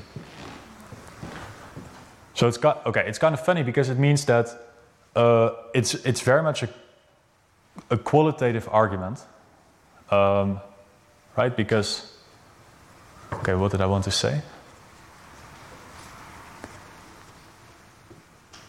Yeah, I mean, it's qualitative because we don't really know how big lambda should be before it intersects everything, etc. Um, yeah, I mean, when you when you do the ergodicity somehow, like, yeah, maybe you could push everything through all of the arguments. I didn't think about it too much, but these are really the steps in the argument where you kind of lose the the quantitative control. Um, yeah. So now, of course, there's the question uh, what happens when n is in infinite? And we need to do something different. So if n is infinite, then we're not going to look at this event, but we're going to look at slightly different event. Namely, we're going to make lambda so large that at least three infinite connected components intersect the box. So let's say, uh, let's call it A prime. So A prime is the event at least three infinite connected components intersect the neighbor of, uh, of lambda, right? So I have my box, I have three infinite components infinite components which intersect it, but there may also be other ones. Now, of course, in this case, A prime is not measurable with respect to what happens outside. Because, for example, if everything in lambda is connected, then uh, this event uh, can never occur. But now we can slightly change our definition, namely the following. We define A as the event that at least three infinite connected components for omega minus lambda intersect uh, the boundary, right? So now I don't consider my configuration, but I, conf I consider my configuration, but I just remove all the vertices which are in lambda, and now I look if I have three infinite connected components. Now, of course, this event is obviously measurable with respect to what happens outside of lambda. Okay? Um, right. So if n is infinity, then by choosing lambda wisely, this event has a positive probability. And by finite energy, we also know that this event and everything in lambda is open also has positive probability. But this means that I have a, a sort of box where three infinite connected components come together, right? So they really need the box to be connected.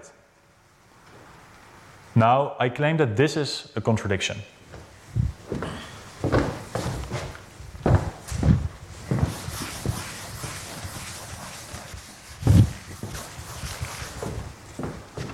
So we say that lambda is a trifurcation box if a lambda occurs. Right, so okay, now we just call this event a lambda.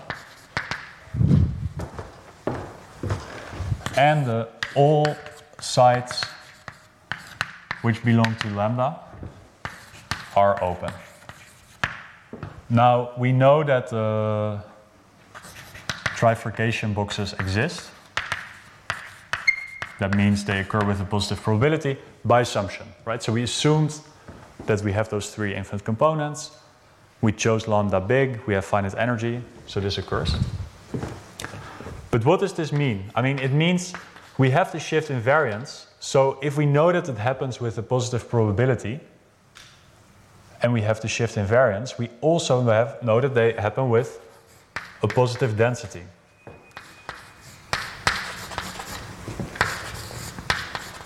Okay, of course, not all of them will occur, right? So.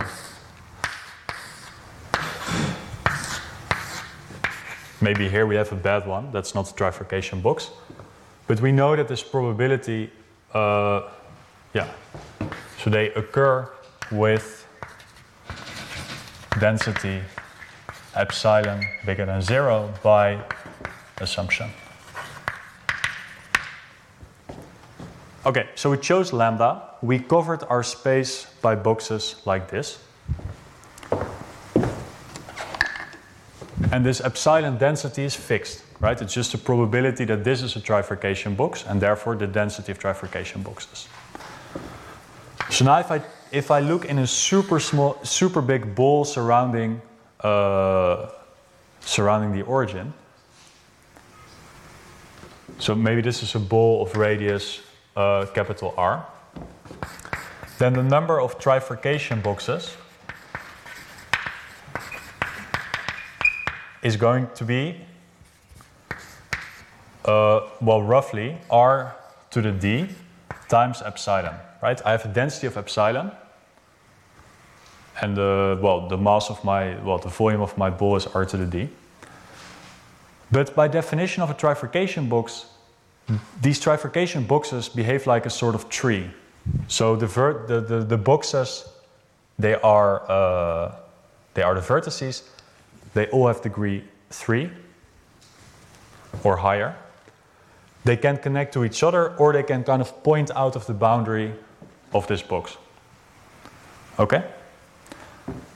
But if we have a tree where every degree is 3 or higher, uh, which is a finite tree, okay, let's say all the interior vertices have a deg- degree of 3 or higher, then the number of leaves is at least the number of vertices. Right? So the number of leaves uh, is therefore, it must therefore also exceed r to the d times epsilon with a good probability. But this is in fact impossible because each leaf corresponds to an arm of this cluster pointing out of the boundary. Right? So, of course, the boundary grows as r to the d minus 1. Okay? So it's really uh, a geometric argument with, which relies on the amenability of the group. Okay? Like we, we work on a group where we can find balls such that the volume of the ball grows faster than its, uh, its boundary. And uh, yeah, so this works on in any dimension, but in much greater generality as well. Okay, so this together with the non-coexistence theorem presented last week uh, provides the main input uh, for the delocalization, and I think we're going to spend a good part of next week uh, doing that. Thank you.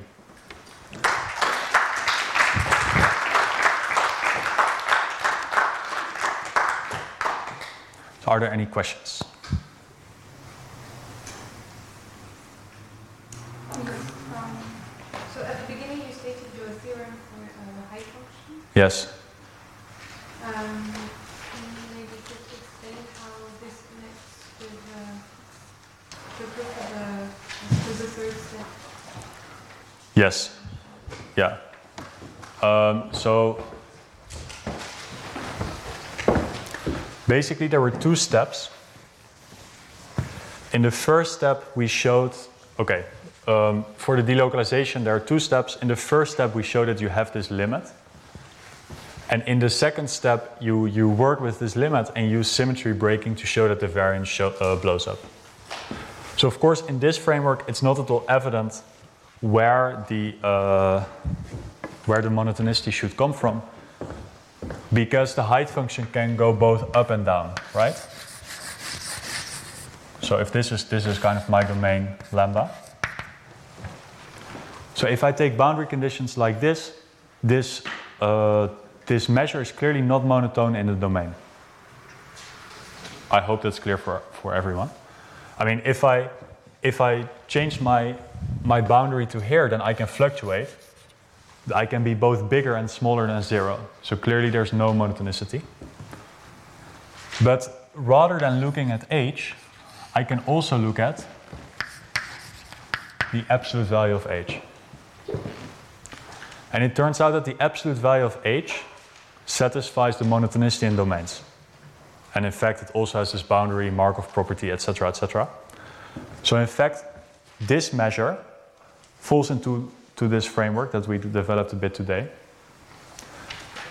Now, this is not the same measure as this one, right? And in the end, we want to study this measure. So we want to ask, how can we go back from this to this? Well, it turns out that when you see the absolute value, all you need to do is to say if the value is positive or negative.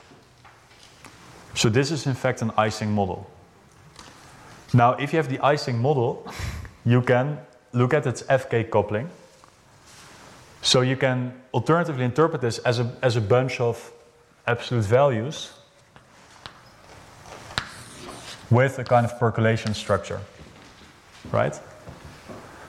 Now, using this tower property, which I mentioned at the beginning, this pair also has FKG and it also satisfies this monotonicity in domains. So it means that the bigger you take the domain, the higher they are going to be in absolute value, and the more they are going to agree with each other because those edges encode the agreement. And basically, by studying this pair and how it behaves in the limit, you can do this step one. So this is how you basically construct the, the limit. And then in the second step, you have this symmetry breaking. So this is step one.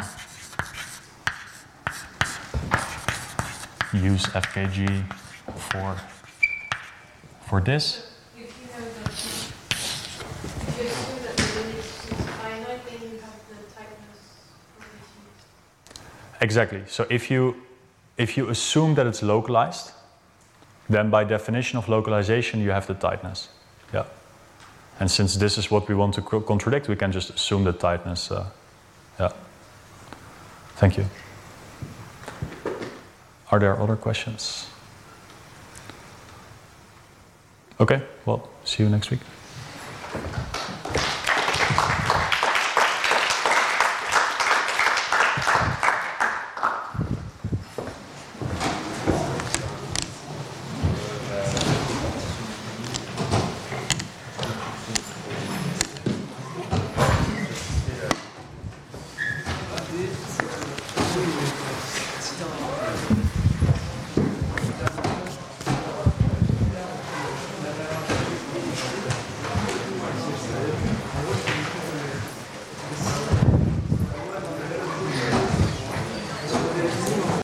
Tous les contenus du Collège de France sur www.colège-2-france.fr.